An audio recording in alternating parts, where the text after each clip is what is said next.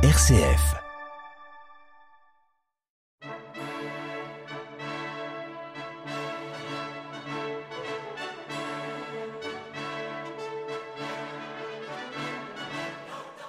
Charpentier ou philosophe, reine ou paysanne, pape ou bergère, ces hommes et ces femmes de toutes les époques et de toutes les nations ont agi pour le bien de l'humanité et pour la plus grande gloire de Dieu. Depuis 2000 ans, au travers de ces vies, une histoire s'écrit, celle de Dieu à l'œuvre dans le monde, celle de Dieu dans l'histoire, une histoire dont un chapitre vous est raconté par Laurent Verpoorten.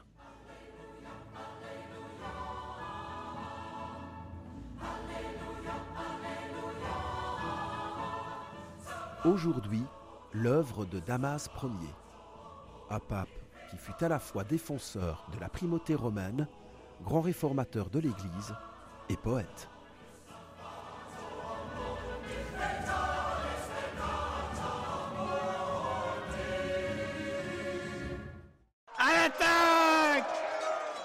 Aidé par la police romaine venue en renfort, Damas donne l'assaut.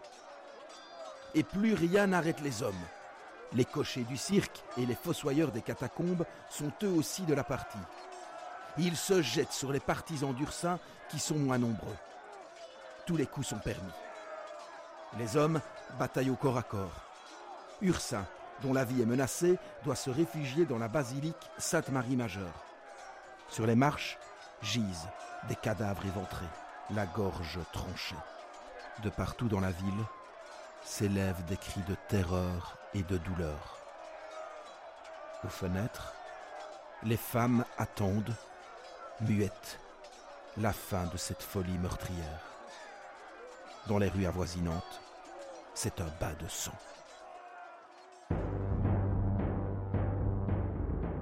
En ce mois d'octobre 366, Rome est plongée dans la terreur. Deux factions ennemies s'affrontent les Damasiens, qui soutiennent le diacre Damas, et les Ursiniens, qui veulent apposer Ursin comme chef de l'Église romaine. Car Rome a élu deux évêques, Damas et Ursin, pour un seul trône. Les Damasiens sont prêts à aller jusqu'au bout pour défendre leur évêque. Depuis des semaines, ils s'organisent en secret, élaborent des plans et se préparent au pire. Ces hommes, dont l'intrépidité n'a d'égal que le courage, ont prévenu leur épouse. S'il faut payer de leur vie la lutte pour l'avènement de Damas, ils n'hésiteront pas à le faire. Les deux parties engagent alors une bataille sanglante et sans merci.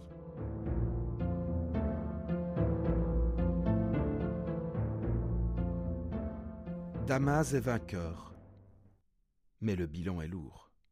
160 morts.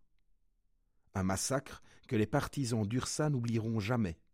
Damas devra d'ailleurs compter avec leur opposition farouche tout au long de son pontificat.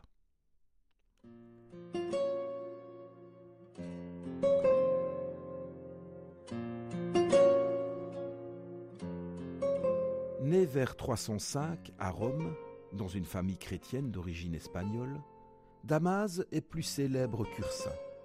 Populaire chez les chrétiens comme chez les païens, il a des amis dans tous les milieux. En 366, il a plus de 60 ans. Ses tempes grisonnantes ajoutent à son charme et les matrones de la haute société romaine raffolent de sa compagnie. Ambitieux, aimant le faste et les mondanités, il est devenu leur confident et leur directeur de conscience.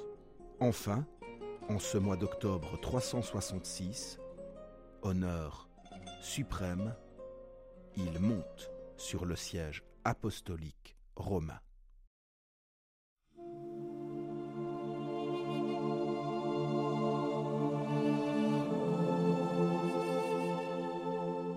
Mais si Damas parvient à la tête de l'Église romaine par le scandale et le sang, il offre, à partir de 372, une toute autre image à ses fidèles et à la postérité, celle d'un très grand pape.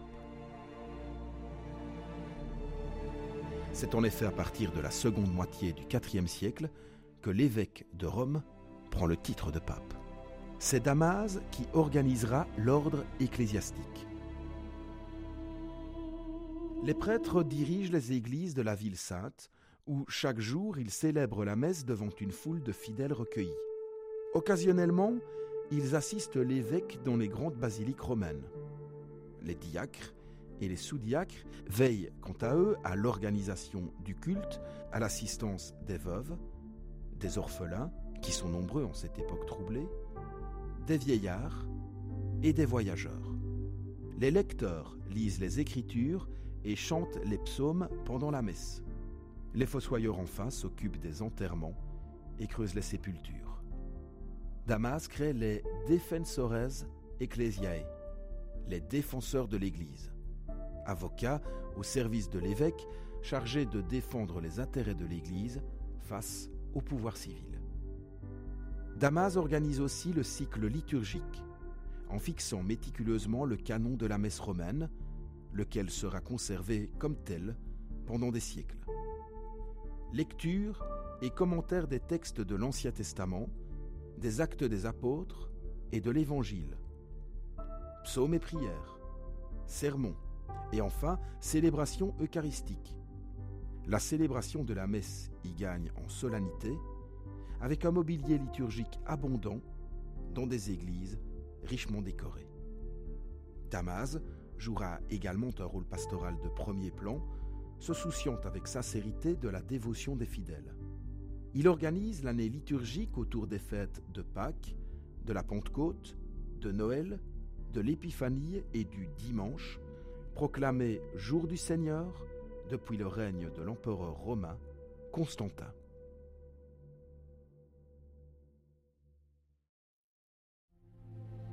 Damas est non seulement un organisateur, mais également un adversaire farouche du désordre et des errements hérétiques, notamment l'arianisme, cette hérésie qui nie la consubstantialité du Fils avec le Père.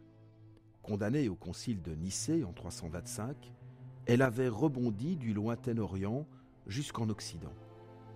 En 372, Damas réunit un nouveau concile à Rome deux autres suivront en 377 et en 382, concile dont l'objectif est de condamner une fois de plus l'arianisme et de proclamer de surcroît la primauté du siège romain. Pour cet homme intransigeant en matière de dogme, seul l'évêque de Rome, en tant que successeur et héritier de l'apôtre Pierre, détient une autorité souveraine. Le rôle du pape est universel se répète Damas en se promenant solitaire dans l'un des jardins luxuriants de sa cité natale.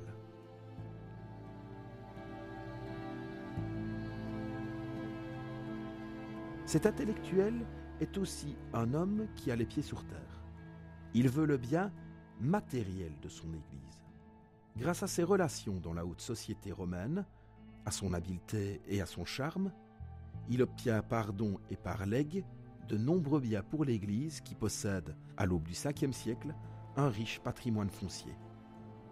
Pourtant, Damas ne s'arrête pas là. Autrefois ambitieux pour lui-même, il l'est aujourd'hui pour l'Église romaine. Il lance la construction de plusieurs lieux de recueillement, chapelles modestes ou vastes basiliques. Certains historiens lui attribuent aussi l'édification des églises Sainte-Anastasie du Palatin et celle de San Lorenzo in Damaso. Étonnamment, cet homme devenu évêque dans le sang est aussi poète. Damas s'intéresse de près au culte des martyrs, dont il fait aménager les tombes en dehors de Rome, près des catacombes. Alors que la vieillesse l'oblige au repos, il profite de ces heures calmes et paisibles pour composer les inscriptions qui figurent aujourd'hui encore sur les tombeaux. Les fidèles du monde entier, venus en pèlerinage à Rome, peuvent encore les lire. Malgré son âge avancé, Damas poursuit son œuvre.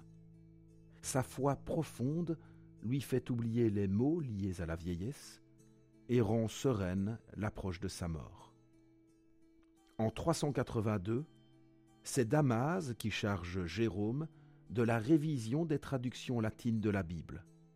L'élaboration de la Vulgate est une entreprise longue et laborieuse qui se poursuivra après la mort de Damas en 384. À cette date, l'Église de Rome a un nouveau visage, celui que Damas a modelé durant les 18 années de son pontificat. Damas a en effet été le premier des grands papes réformateurs qui ont marqué l'histoire de l'Église.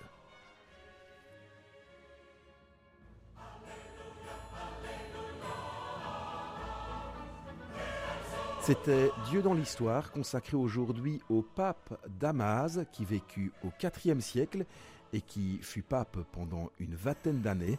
Un pape qui renforça l'Église, qui est à l'origine d'usages liturgiques qui ont encore cours aujourd'hui et qui confia à Saint Jérôme le grand chantier de la révision des Écritures saintes qui aboutira à la rédaction de la Vulgate.